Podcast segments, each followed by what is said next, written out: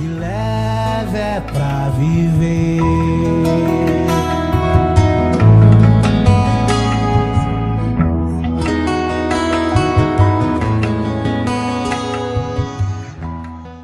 Gente querida, boa noite.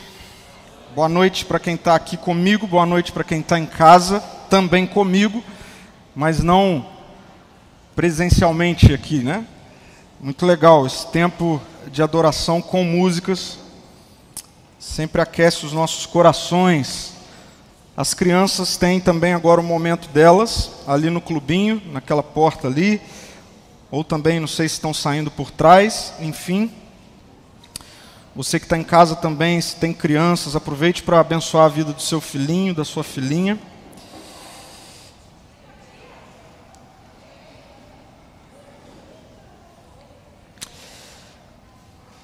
Brasil é o país mais ansioso do mundo.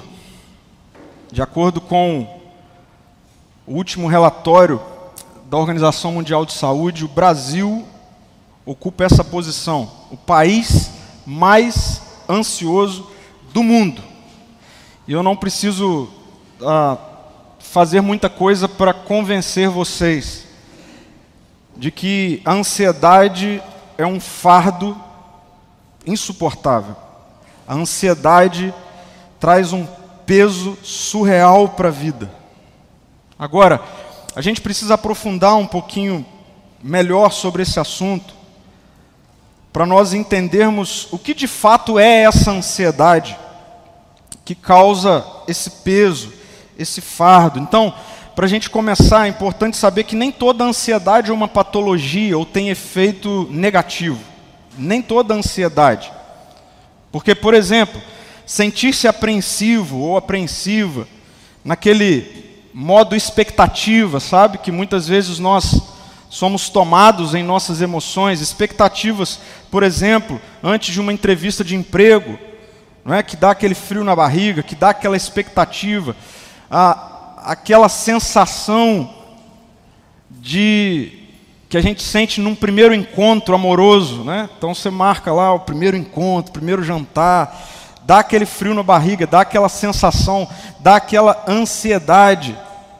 Ou quando vai aproximando aquela viagem tão sonhada, vai dando aquele frio na barriga, vai dando aquela expectativa, é difícil dormir à noite. Então, existe essa sensação que está prevista no funcionamento fisiológico de todo ser humano. Essa sensação que está prevista no nosso cérebro, que inclusive pode ser vista como um efeito protetor. Então a ansiedade, nessa dimensão, inclusive, pode nos proteger. Por que pode nos proteger? Porque ela acaba estimulando em nós um modo de preparação mesmo. Né? Essa, esse estímulo para nós nos prepararmos melhor para uma entrevista de emprego, para um jantar romântico, enfim, para uma viagem. Acontece que logo depois desses acontecimentos, essa sensação passa e nós voltamos ao equilíbrio psíquico normal. Não é? Então, aquela ansiedade antes de uma entrevista de emprego, antes de um encontro amoroso, ela passa depois que esses eventos passam. Agora, preste atenção nisso. De acordo com esse neurologista, Dr. Leandro Teles, ele é autor de um livro chamado O Cérebro Ansioso. E aí tem uma parte do livro que ele escreve assim: ó, o problema começa quando a resposta ansiosa é desnecessária ou desproporcional em duração e intensidade. Ansiedade vira uma doença quando o sujeito vive em estado de alerta permanente, como se algo ruim, importante ou perigoso estivesse prestes a acontecer o tempo todo. Essa expectativa aciona comandos cerebrais e liberação de hormônios que juntos promove uma porção de reações físicas, por exemplo, respiração ofegante, coração acelerado, tensão muscular reações psíquicas, como medo, irritação, vontade de chorar, ou ainda reações cognitivas, dificuldade de raciocínio e concentração, que, de acordo com esse, ah, com esse médico especialista, constitui uns sintomas bem conhecidos pelos ansiosos. A minha pergunta é: tem alguém ansioso aqui? Tem alguém ansioso aqui? Depois de ver isso? Alguém se identifica? Nessa série a gente tem traçado caminhos destrutivos a partir de algumas realidades presentes no nosso cotidiano. A ansiedade é uma delas. E eu quero mostrar para vocês ah, qual é o caminho destrutivo da ansiedade. Olha que interessante. O caminho destrutivo da ansiedade começa sempre com uma visão superdimensionada das situações. Começa com a nossa visão distorcida, superdimensionada de uma determinada situação que está para acontecer e nós criamos uma imagem dessa situação, desse contexto, do acontecimento que está por vir, maior, como se em nós colocássemos uma lupa e a gente passasse a enxergar aquela situação que a gente vai viver muito maior do que de fato ela é. Por isso, o caminho destrutivo da ansiedade começa por essa visão superdimensionada das circunstâncias, das situações, que nos leva, inevitavelmente, para esse lugar chamado a utopia do controle. A utopia do controle. Uma vez dimensionando o que está por vir de maneira superdimensionada, maior do que de fato é, a maioria de nós, se não todos nós, caímos nesse lugar de utopia do controle. E aí nós queremos controlar todas as coisas. Nós queremos ah, traçar o plano, elaborar o projeto, nós queremos resolver as coisas nessa dimensão de que é possível controlar o que está por vir. É possível a gente controlar as coisas. Muitos de nós nesse lugar aqui, eu acho que agora vai.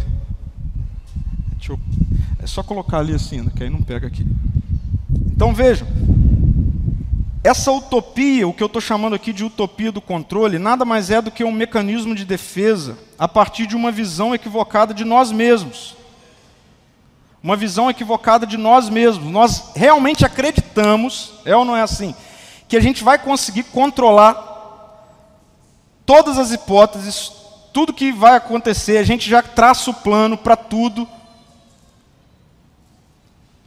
E aí a gente começa a ficar desesperado, porque apesar de criarmos toda a cadeia de controle, no fundo, no fundo, nós sabemos que nós não temos o controle. Por isso é um caminho destrutivo. Um caminho destrutivo que começa a nos levar para o descontrole emocional. Então, pessoas, na maioria das vezes, que têm essa falsa ideia, ou vivem a partir dessa utopia de que conseguem controlar todas as coisas, elas vivem emocionalmente debilitadas, fragilizadas, vivem com medo. Lembra o que o médico disse? Vivem nesse estado de alerta constante que não passa, sempre à espera de alguma coisa que está por vir, de algo que está para acontecer. E isso vai consumindo as nossas emoções. O descontrole emocional começa a nos levar para a má administração do tempo e dos recursos. A gente começa a atropelar as coisas.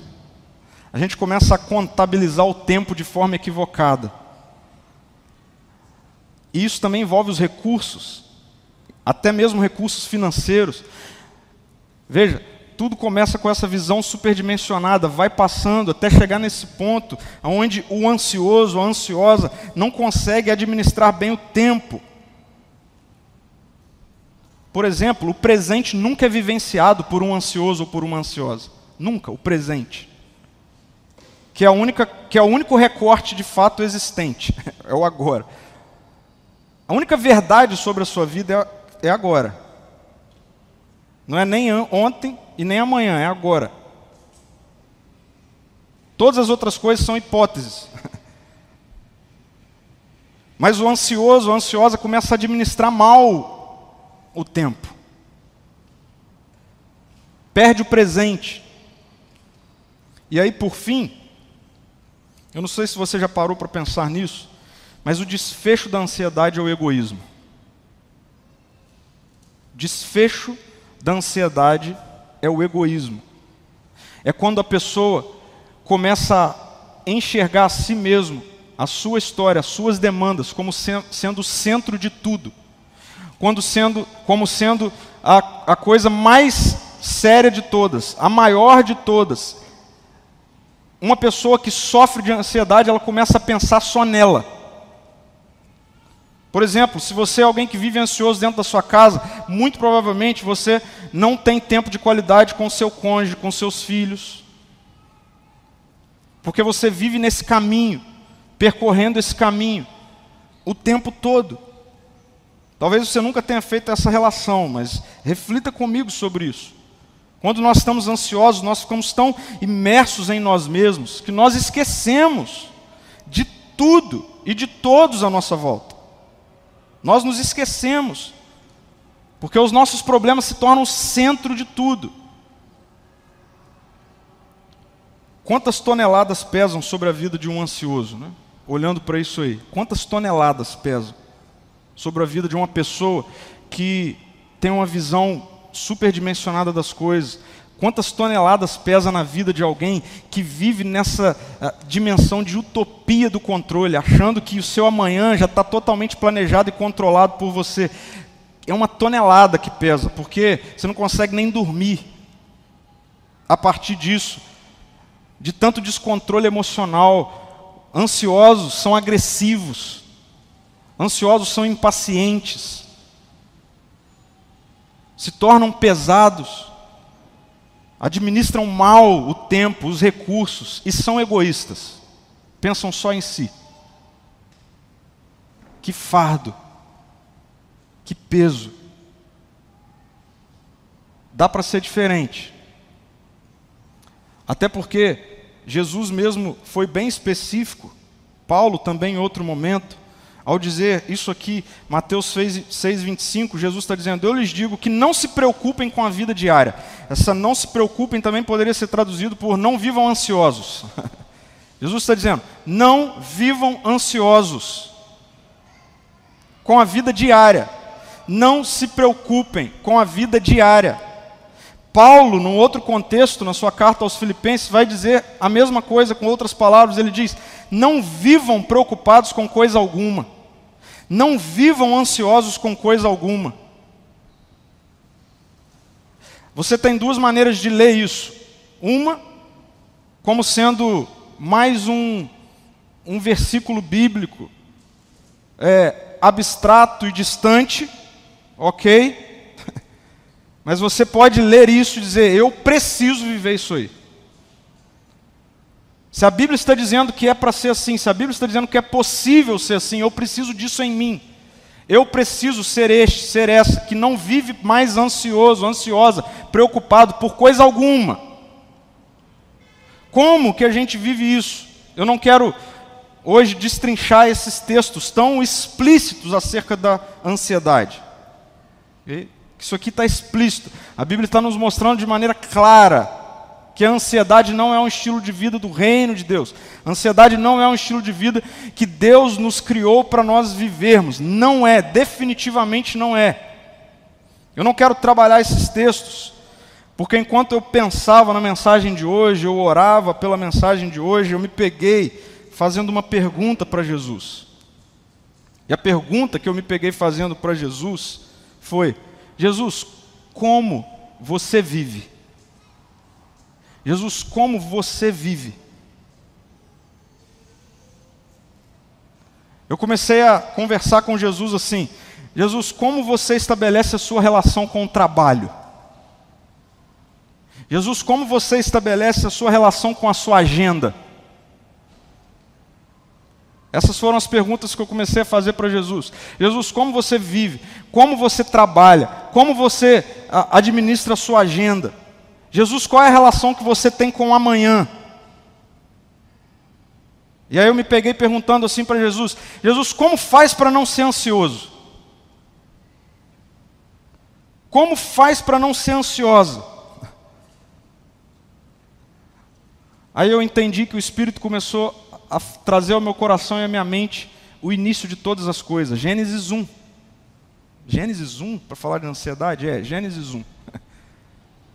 Porque Gênesis 1 nós encontramos Deus vivendo.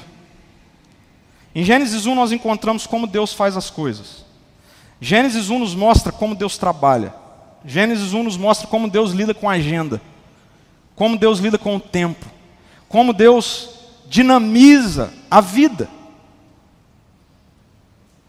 A partir dessas perguntas que eu coloquei para você, Gênesis 1 nos mostra Deus vivendo. E aí, Deus vive de maneira leve. Deus vive de maneira leve. Deus não vive de maneira pesada. Eu quero mostrar isso para vocês em Gênesis 1. Olha que interessante. Como a narrativa bíblica de Gênesis 1 nos mostra Deus vivendo. Veja. Gênesis 1 nos mostra que na vida de Deus existem processos. Na vida de Deus existem processos. Gênesis 1 é a narrativa da criação. E se você ler Gênesis 1, Gênesis 2, você vai ver Deus vivendo, como nós. E aí a gente passa a enxergar e ver que Deus vive em processos. Para para pensar comigo. Deus é Deus. Gênesis 1 e 2 vai narrar Deus criando todas as coisas. Deus criando, fazendo separação de terra e mar, Deus criando a luz, Deus criando os animais, Deus criando tudo. É Ele, é Deus que está fazendo. Agora, para para pensar comigo. Deus não poderia fazer assim, agora vai ficar tudo pronto. Puf, fica pronto. Podia ou não podia? Ele é Deus. Mas não é isso que a gente vê. A gente vê o texto dizendo assim: No princípio Deus criou os céus e a terra. No princípio Deus criou os céus e a terra. A terra era sem forma e vazia, a escuridão cobria as profundezas, as águas profundas, e o Espírito de Deus se movia sobre a superfície das águas. Então disse Deus: haja luz, e houve luz. E Deus viu que a luz era boa e separou a luz da escuridão. Deus chamou a luz de dia, a escuridão de noite. Agora presta atenção: a noite passou e veio amanhã, encerrando o primeiro dia. Deus, por que, que, você, por que, que você não fez tudo de uma vez só? Porque eu não preciso fazer tudo de uma vez só. Porque os processos são importantes. Veja, eu não sou literalista, ok? Em termos de dia aqui ser 24 horas. Não tem problema nenhum de dias aqui ser eras. Okay? Não tem problema nenhum, não vejo a Bíblia tentando nos mostrar isso, até porque a cronologia, por exemplo, da forma como nós enxergamos dia e tal, não é a maneira como a, o povo vivia naquele contexto, mas é um fato que a Bíblia está nos mostrando que Deus não quis criar todas as coisas de uma vez só. Deus se insere em processos. Deus vive uma vida leve. Olha só, outra coisa interessante que nós encontramos nessa narrativa. Na leveza do jeito de Deus viver, existe olhar para o que foi feito. Deus olha para o que foi feito. Olha, acompanhe comigo. Nesse processo de criação, dentro de um, dentro, inserido num, numa rotina, num cotidiano. Ah, o versículo 9 diz: Então Deus disse: Juntem-se as águas que estão debaixo do céu num só lugar, para que apareça uma parte seca, e assim aconteceu. Deus chamou a parte seca de terra e as águas de mares, e Deus viu que era bom. E Deus viu isso que era bom. O que Deus faz? Deus olha para o que ele fez. Mas está incompleto, ainda falta. É verdade, ainda falta mas Deus olha para o que fez. Preste atenção nisso. Deus vê o que fez. Deus tem intencionalmente um olhar para o que foi feito. Mesmo incompleto, Deus olha para o que já foi feito. Na dinâmica leve da vida de Deus, existe celebração no processo. A cada final de desfecho, dessa temporada de criação de Deus, quando Deus cria algo e aí passa um dia ah, e Deus vê aquilo que, que foi feito, a gente tem uma, uma expressão que se repete constantemente. A expressão é: e Deus viu que era bom, que era bom, que era bom. Deus não viu que estava incompleto, Deus viu o que era bom. Essa é uma expressão do texto de celebração. Sabe, é como se Deus chegasse ao final do dia em que Ele criou aquilo ali, e Ele intencionalmente sentasse para olhar aquilo ali. Eu gosto de imaginar Deus fazendo isso. Criou o mar, deixa eu sentar. Uau, ficou bom. Deus, mas ainda está faltando um monte de coisa. Psst. Deixa eu ver isso aqui. Ficou bom. Ficou bom. Mas ainda não tem nada no mar, ainda não tem animal. Psh, fica quieto. Isso aqui que eu quero ver. Ficou bom. Na dinâmica da vida leve de Deus, existe celebração no processo. Na dinâmica da vida leve de Deus, existe generosidade. Generosidade. A última parte da criação é o ser humano, a humanidade, homem e mulher. E é interessante porque quando Deus, já finalizando o processo, vai criar o homem e a mulher, Deus não faz como ele fez com todas as outras partes da criação, que cria com o poder da palavra. Haja luz e houve luz. Deus não disse haja ser humano e houve ser humano. Não. Deus pensou e fez assim. É a última parte da criação, é a parte mais importante. Eu vou tirar de mim e vou dar. E a narrativa bíblica diz que Deus criou os seres humanos à sua imagem e semelhança, como um nascimento. Um Deus que, no contexto de criação, tira dele e faz nascer algo. Na vida leve de Deus, ausente de ansiedade, existe generosidade no fim do processo. E por fim, na vida leve de Deus, existe descanso. Agora, esse negócio aqui é interessante. Deus descansar? Por que, que Deus descansa? Deus descansa porque Ele está contente. E veja, é maravilhoso ver e ler a narrativa da criação, inclusive entendendo que Deus não completou a criação nesse contexto. Por que, que Deus não completou a criação nesse contexto? Porque Deus queria dar liberdade para o ser humano criar. Por isso chegou um determinado momento que Deus descansou, ou seja, ficou satisfeito. Então, na dinâmica da vida de Deus, eu acredito que se a gente senta com Jesus e fala assim: Jesus, vem cá, por que, que você não é ansioso? Ele ia sentar com a gente, ele ia apresentar isso aí, Gênesis 1. Ele ia falar com a gente assim: ó, presta atenção. Na minha dinâmica de vida existe processo. Na minha dinâmica de, de vida, eu, eu olho para o que já foi feito. Na minha dinâmica de vida, eu celebro durante o processo. Na minha dinâmica de vida, eu sou generoso, eu dou de mim. Na minha dinâmica de vida, eu descanso. Aí a gente fala, é por isso que você não é ansioso, Jesus? Ele ia falar, é por isso. Jesus, então por que, que eu sou ansioso? Então por que, que nós somos ansiosos? Aí Jesus ia falar assim: vem cá, senta comigo para mostrar por que, que vocês são ansiosos.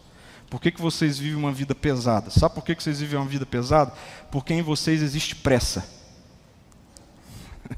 Sabe por que, que vocês vivem ansiosos? Porque vocês querem tudo para ontem. Sabe por que, vocês vivem ansiosos? Porque vocês não estão afim de encarar processos. Vocês estão ansiosos porque vocês acham que a vida é uma corrida de 100 metros. Quando, na verdade, a vida é uma maratona. Vocês vivem ansiosos porque vocês querem tudo no estalar de dedos. É isso que Jesus fala para a gente. Quando Jesus coloca a vida dele do lado da nossa vida, a dinâmica da vida de Deus do lado da nossa vida, Deus fala isso para a gente. Vocês vivem ansiosos porque vocês vivem com pressa. Vocês vivem ansiosos porque vocês estão sempre olhando para o que falta. é interessante o paralelo. Deus olha para o que foi feito, mesmo faltando ainda um monte de coisa. Nós vivemos olhando para aquilo que não foi feito, mesmo tendo feito um monte de coisa. A gente vive ansioso por causa disso. Eu posso ouvir Jesus falar isso com a gente. Vocês vivem ansiosos porque os olhos de vocês estão sempre no amanhã. Vocês vivem ansiosos porque vocês não investem tempo olhando para o que foi feito. Vocês vivem ansiosos porque vocês estão sempre projetando, querendo mais. E vocês nem sabem o que vocês querem.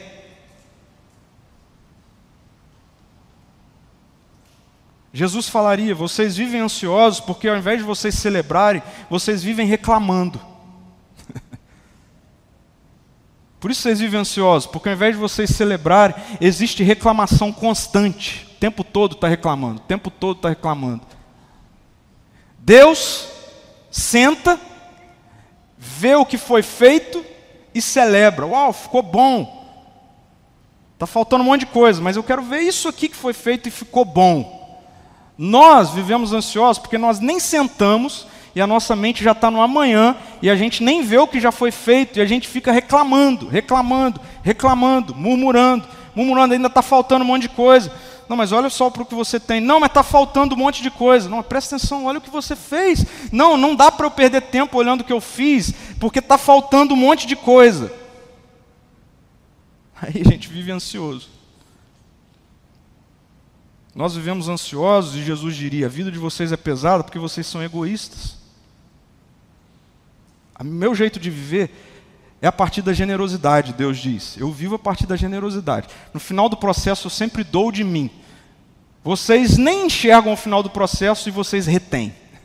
retém. É tudo para vocês, tudo de vocês. Vocês querem construir para vocês. É, é, é para dispensa de vocês. A vida é apontada para vocês. Então por isso que vocês vivem ansiosos. Jesus, nesse paralelo entre o jeito de Deus viver e o nosso jeito de viver, ele ia chegar no final e ia dizer para a gente assim: vocês vivem ansiosos porque vocês vivem esgotados. Vivem esgotados. Vocês não descansam. e sabe por que vocês não descansam? Porque vocês não são contentes porque vocês não encontram contentamento em nada. Por isso vivem esgotados. Está dando para vocês perceberem como é diferente a vida de Deus da nossa. E aí, nessa noite, esse Deus que vive de maneira tão leve, está se revelando a mim e a você. A mim e a você. Não apenas se revelando, não apenas nos colocando diante de nós mesmos. Porque tem que ter humildade para ser curado tratado e transformado por Jesus. Primeira coisa, você tem que perceber que esse é o retrato da sua vida. Esse é o retrato muitas vezes da minha vida. E quando nós nos deparamos de maneira humilhada diante de Jesus, dizendo: Senhor, ai de mim, ai de mim, está pesado, esse negócio vai me matar, esse negócio vai matar minha família, vai matar minha casa, vai tirar minha alegria de viver, eu vou continuar vivendo fardo atrás de fardo, eu vou continuar dependendo e dependente de remédio atrás de remédio, porque eu não estou dando conta se humilhar diante de Jesus e dizer: Senhor, o que é que eu faço? Jesus, como é que dá para ser diferente? Jesus, como é que dá para a ansiedade não ser uma realidade presente na minha vida? O Brasil é o país mais ansioso do mundo. Como é que dá, como é que Jesus dá para eu não estar inserido nesse recorte, nessa estatística? Como é que dá? Porque eu, às vezes eu percebo que muitas pessoas perderam a esperança disso. Então não tem como não viver ansioso. Bom, Jesus disse que ele veio para os que estão cansados, sobrecarregados e daria descanso. Jesus diz: não andem ansiosos. não vivam ansiosos. Então tá, Jesus, como? Como? E aí é por isso, é com Jesus nos dizendo: ansiedade não é um estilo de vida de discípulos de Jesus. Ansiedade não é um aprisionamento daqueles que estão em Cristo. E aí é nessa afirmação que Jesus nos coloca diante de Mateus 6. Quando Jesus, em Mateus 6, ele vai fazer essa pergunta: qual de vocês, por mais preocupado, por mais ansioso que esteja, pode acrescentar ao menos uma hora à sua vida? Responde aí, você que é ansioso, você que é ansiosa, qual de vocês, qual de nós, por mais ansiosos que estejamos, podemos acrescentar, não é um dia, não, é uma hora à nossa vida? Como? E aí Jesus vai continuar.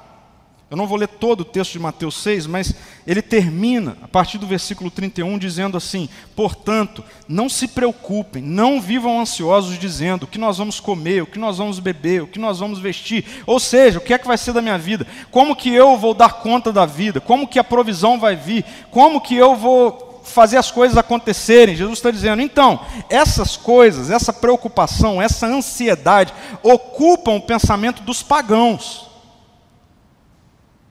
Mas o seu Pai Celestial, aí Jesus nos coloca num cenário diferente. Mas Deus, Jesus está dizendo, aquele que criou de maneira leve, aquele que vive de maneira leve, é seu Pai. Essa coisa de ansiedade ocupa a mente, ou seja, faz morada na mente de quem ainda não conhece a Cristo de quem ainda não percebe o que é viver a vida no reino, de quem ainda não rendeu, entregou a vida à salvação que está em Jesus, que nos coloca nesse ambiente da adoção, que nos coloca nesse ambiente de um bom Pai, do Pai celestial, do Deus que criou todas as coisas. Jesus está dizendo: vocês que já sabem no ambiente que vocês vivem, vocês não devem viver ansiosos. E aí ele diz: busquem, em primeiro lugar, o reino de Deus e a sua justiça. E todas essas coisas, que coisas? Essas coisas que vivem consumindo a mente de vocês, lhes serão, agora presta atenção, dadas. Esse é um escândalo para uma sociedade performática como a nossa. Mas como assim dada? É dada. Ou você esqueceu que você não pode acrescentar uma hora na sua vida? Então é dada mesmo. Não, mas sou eu que trabalho, sou eu que faço. É, você faz porque você tem vida. e pensa de novo, você não pode acrescentar vida a você mesmo.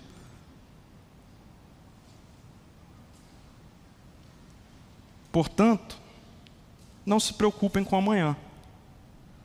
Portanto, não vivam ansiosos com amanhã. Por quê? Porque o amanhã trará suas próprias inquietações. E aí Jesus diz: basta para hoje os problemas desse dia. Tem gente que lê esse texto e acha que Jesus está falando assim. Então, deem conta dos problemas de hoje, que já é muito. Não é isso que Jesus está fazendo. O que Jesus está falando é o seguinte: então, para de pensar nos problemas de amanhã, porque nem eu penso nos problemas de amanhã, eu penso nos problemas que você tem hoje, para eu cuidar de você hoje. É isso que Jesus está falando. O meu pai, o pai celestial, o pai de vocês, ele não está preocupado com o amanhã de vocês, ele está cuidando de vocês hoje. Então, se nem ele perde tempo com a agenda do amanhã, por que, que vocês que são filhos vão ficar perdendo tempo com o amanhã? Falou, uau, Deus, coisa boa.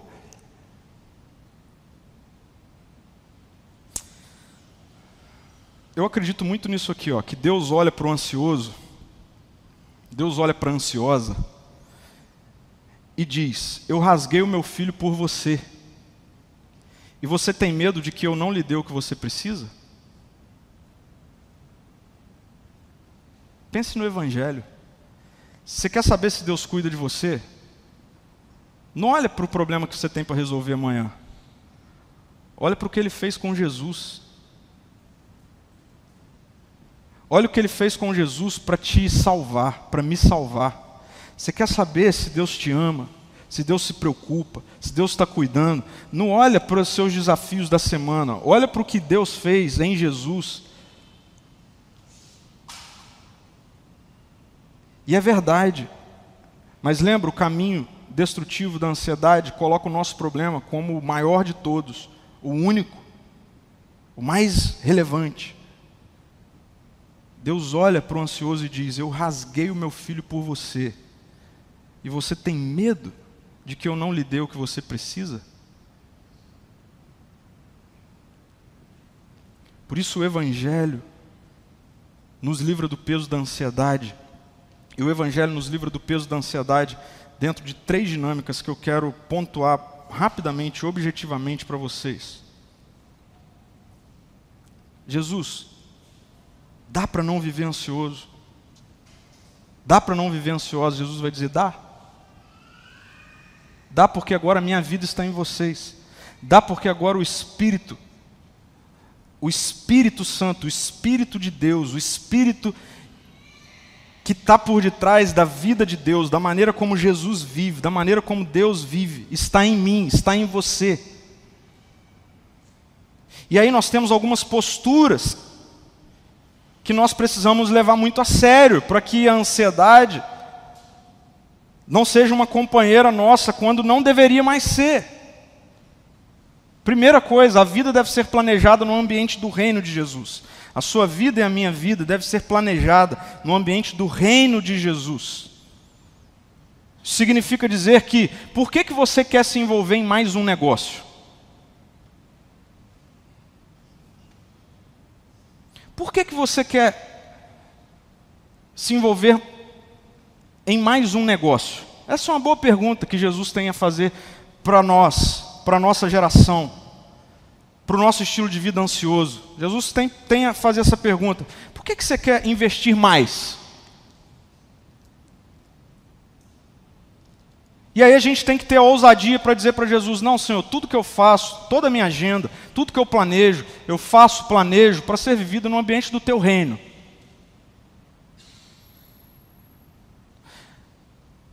Mas eu desconfio que muitas das coisas que nós fazemos, planejamos, queremos, buscamos, tem muito mais a ver com a impulsividade do presente século, da presente era, que é má tem muito mais a ver com uma cultura anti-reino de Deus, que tem entrado nas nossas casas, que tem feito morada na nossa mente, que tem se transformado na nossa cultura a cultura da ganância, a cultura do descontentamento. E aí realmente não tem como, nós vamos viver ansiosos. Porque se você é alguém que vive a sua vida nessa dimensão, a ansiedade vai bater a porta do seu coração e da sua mente todo dia. Por isso, essa é uma boa postura para nós repensarmos.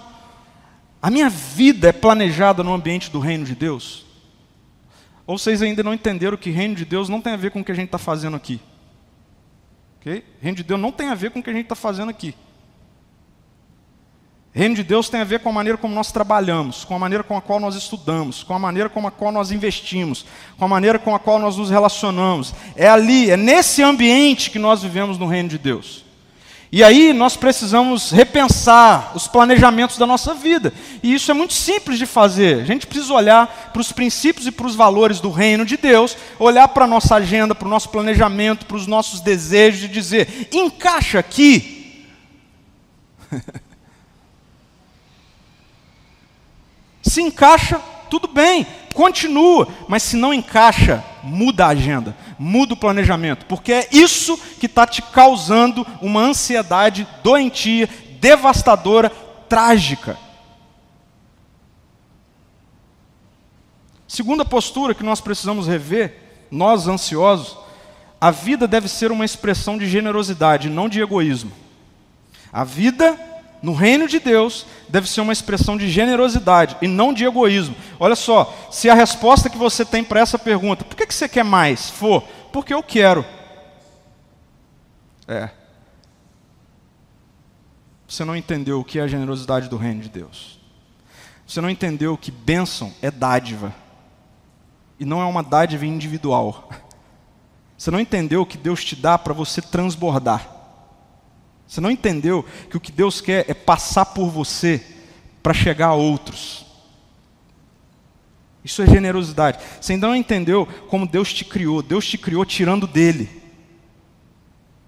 Você ainda não entendeu como Deus te salvou. Deus te salvou morrendo, dando Ele mesmo. E aí por que, que a gente acha que Deus tem um compromisso com a minha bênção individual? Veja o que Paulo diz em 2 Coríntios 9, 11. Em tudo, preste atenção nisso, tudo, em tudo vocês são enriquecidos a fim de que possam ser sempre generosos. Então, quer ir chegando a ansiedade para lá? Dando um empurrão na ansiedade? Essa é uma boa métrica. Você é generoso, você é generosa em dar, em doar, em ofertar. Eu tenho muita tranquilidade para falar isso aqui, porque não é um assunto da nossa comunidade. Tem muita paz para falar disso aqui. Você que está sendo comunidade aqui nessa igreja, você tem sido generoso generosa em ofertar. Por quê? Porque em tudo você está sendo enriquecido. E você não é enriquecido. No ambiente do reino de Deus, ninguém se entende como sendo a razão, o meio e o fim das bênçãos. E por fim, uma boa postura é: a vida deve ter pausas por contentamento e não por esgotamento. A vida deve ter pausas por contentamento e não por esgotamento. Como a gente vive isso aqui assim, ó, de forma oposta, totalmente contrária. A gente vai, a gente deixa o combustível fica piscando lá no vermelho, já não tem mais nada. Aí a gente resolve, não, eu vou parar. Não é que você vai parar, é porque você precisa parar, é porque seu corpo não vai continuar funcionando se você não parar. Essa é a nossa cultura, mas isso está errado. Mas sabe por que, que, essa, que a nossa cultura é assim? Porque nós somos cronicamente descontentes. Aí, talvez você já tenha vivenciado a, a tragédia que é sair, fazer uma boa viagem, gastar um rio de dinheiro e voltar cansado. Voltar drenado, voltar emocionalmente ainda não mudou nada. E nem vai mudar. Porque descanso para Deus não é resultado de tragédia, não é resultado de esgotamento. Descanso para Deus é resultado de contentamento. Descanso para Deus é todo dia tem um pouquinho de descanso. Todo dia tem descanso.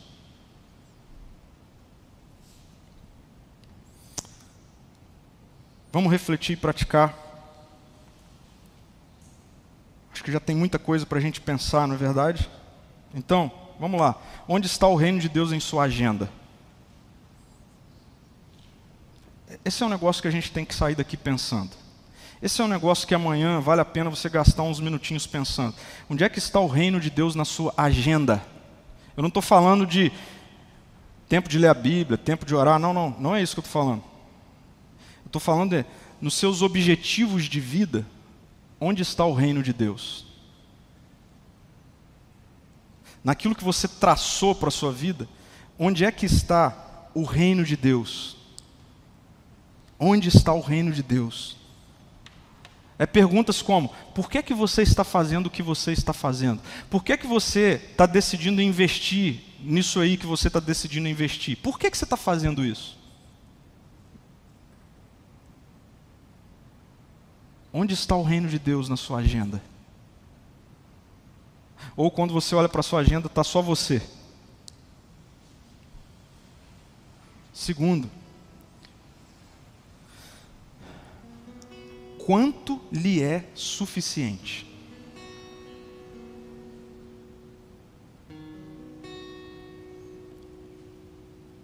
Quanto? Quanto lhe é suficiente? Você consegue responder isso? Ó, oh, estou para te dizer que na sociedade contemporânea nós não estamos acostumados a pensar nesse tipo de pergunta aqui não. Quanto que lhe é suficiente? vamos, vamos pensar em algo hipotético. Se Jesus chegar para você e falar assim: quanto que você quer ganhar? Vamos lá, me responde. Jesus falar com você. Vem cá, senta aqui. Quanto que você quer ganhar? Você ia conseguir responder isso para Jesus? Eu ouso dizer que muitos de nós não conseguiríamos responder para Jesus isso. De tão encharcados que nós estamos, nós estamos da cultura do descontentamento, que não sabe o que é suficiente. E se você não consegue dizer em algum momento, estou satisfeito, você também não conseguirá descansar nunca. Eu vou repetir. Se você não conseguir decidir no seu coração e na sua mente, na sua casa, diante de Deus, você vive no reino de Deus. Você é filho amado, filha amada. Deus é o Pai que cuida de você. Ele está cuidando de você. Então, olha só, gente. Jesus já fez tudo por nós nesse ambiente da paternidade. Se a gente não tem condição de responder quanto nos é suficiente, infelizmente, nós nunca descansaremos. Consequentemente, nós viveremos carregando o fardo da ansiedade.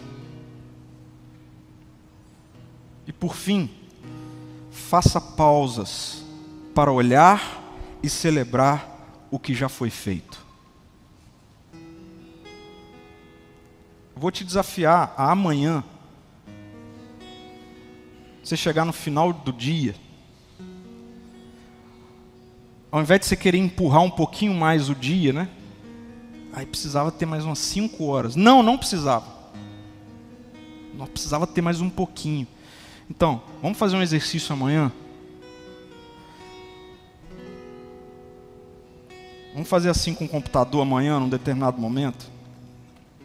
Chega. Sentar, pegar uma boa caneca de café, de chá e olhar para o que foi feito. Eu tenho certeza absoluta que você vai chegar à conclusão de que amanhã, segunda-feira à noite, tem coisas para você celebrar. A gente está tão acostumado com essa cultura do descontentamento que a gente chega na sexta-feira esgotado. Aí a gente dá aquele grito de liberdade, né? Sextou. Eu tenho certeza que Jesus olha para isso e faz assim.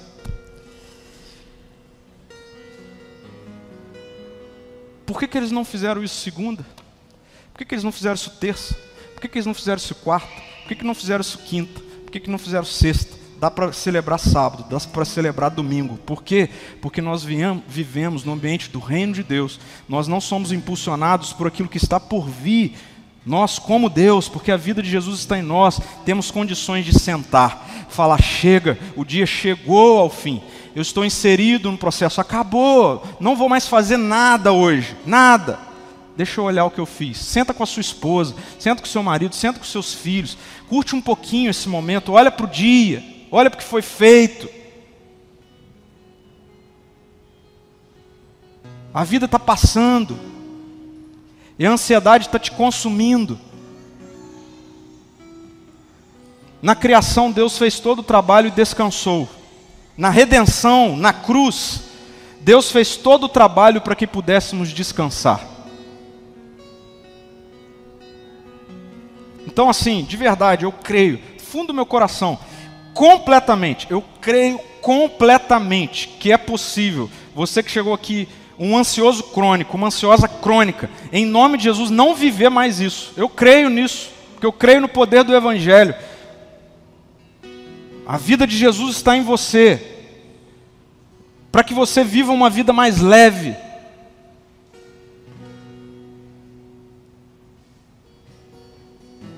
Está tudo certo. E nós também precisamos enxergar isso como graça de Deus.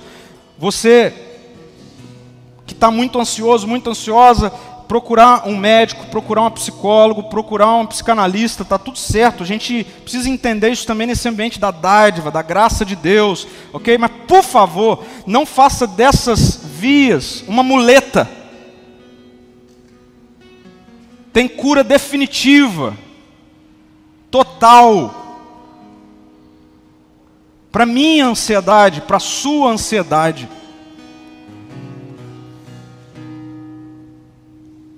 Deus quer cuidar do seu coração. Deus quer cuidar do meu coração. Esse é o Evangelho. Deus está cuidando de nós. Dá para viver mais leve, dá para viver a vida de Deus, dá para viver do jeito de Deus de viver. Sabe, existe o jeito de Deus de viver. a boa notícia é que esse negócio não está lá distante, porque em Jesus está em nós. O jeito de Deus de viver dá para ser vivido por mim, dá para ser vivido por você. O jeito de Deus de viver. Essa vida aqui dá para ser sua. Essa vida, eu quero que você olhe para isso. Essa vida dá para ser sua. Dá para ser a sua vida. Foi para isso que Jesus foi para a cruz para comprar essa vida para você viver, para eu viver. Essa vida, essa vida leve que a gente entende. Existem processos. Não adianta eu ter pressa. Existem processos. Deus não criou todas as coisas no mesmo dia. Ele não quis. Ele fez porque ele não quis. Por que, que eu vou viver com pressa? Essa vida é para mim, essa vida é para você, uma vida de olhar para o que foi feito, uma vida de olhar para, que, para aquilo que já existe, para aquilo que você já fez, para aquilo que você já criou. Essa vida é para você, essa vida de celebração no processo. Celebração. Pais, aprendam a celebrar com os filhos. Segunda-feira, quando você pegar ele na escola e você perguntar: e aí, filho, e aí, filha, como foi? Foi legal? Foi bem na prova? Então vamos celebrar agora. Não espere chegar o boletim para você ver que tem 10 em tudo, ok? Celebre o primeiro 10. Celebre a primeira conquista sua. Celebre a primeira atividade que deu certo. Celebre a reunião que amanhã vai dar certo. Não espera chegar sexta para você olhar o panorama geral. Isso não é o jeito de Deus de viver.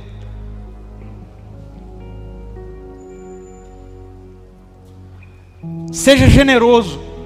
Eu estou para dizer que o melhor remédio contra a ansiedade é a generosidade. O melhor remédio é a doação, é dar de si, é não pensar só em você. Descanse, descanse, descanse pelo contentamento. Eu quero orar por você, quero orar por mim, por todos nós, para aqueles que estão em casa. Feche seus olhos, Jesus, muito obrigado, porque você trouxe o jeito de viver, você trouxe o jeito leve de viver. Obrigado, Senhor, porque de alguma maneira, na soberania e na graça do Senhor, fomos conduzidos a esse lugar aqui, nessa noite, ou acessamos esse conteúdo pela internet. E o Senhor conhece o meu coração ansioso, Jesus. Humilhe-se diante dele. Você precisa confessar isso. Se é alguém que sofre de ansiedade, começa a falar com Deus. Deus, eu sou ansioso. Deus, esse negócio está acabando comigo. Deus, eu sou ansiosa. Eu não quero mais viver assim. Fale para Jesus. Jesus, eu quero viver o seu jeito de viver. Comece a falar para Jesus: Jesus, o meu coração está no seu cuidado, no seu cuidado. O Senhor que vai cuidar do meu coração a partir de agora, Senhor. Ó oh, Jesus, vem com mais do teu poder, mais do teu espírito sobre nós. Eu quero, em nome de Jesus, repreender, destruir todo sofisma, toda fortaleza que já está tomando um monte de mente aqui, mentindo, dizendo que o problema é grande demais, dizendo que não dá para resolver, já tem um monte de gente aqui ansioso com o amanhã. Em nome de Jesus, Senhor, eu repreendo na autoridade de Jesus. Toda instabilidade, toda insegurança, todo medo, caia por terra agora em nome de Jesus. Em nome de Jesus. Leveza da vida de Jesus vem sobre nós, sobre a nossa casa, sobre os nossos filhos, as nossas crianças, os nossos adolescentes. Nós não aceitamos fazer parte de uma estatística tão desastrosa como essa, de sermos o país mais ansioso do mundo. Em nome de Jesus, eu não aceito isso para minha vida, eu não aceito isso para minha casa. Em nome de Jesus, eu não aceito isso para a vida da minha esposa. Em nome de Jesus, eu não aceito isso para a vida dos meus filhos. Em nome de Jesus, eu não aceito isso para a vida dessa comunidade. Em nome de Jesus.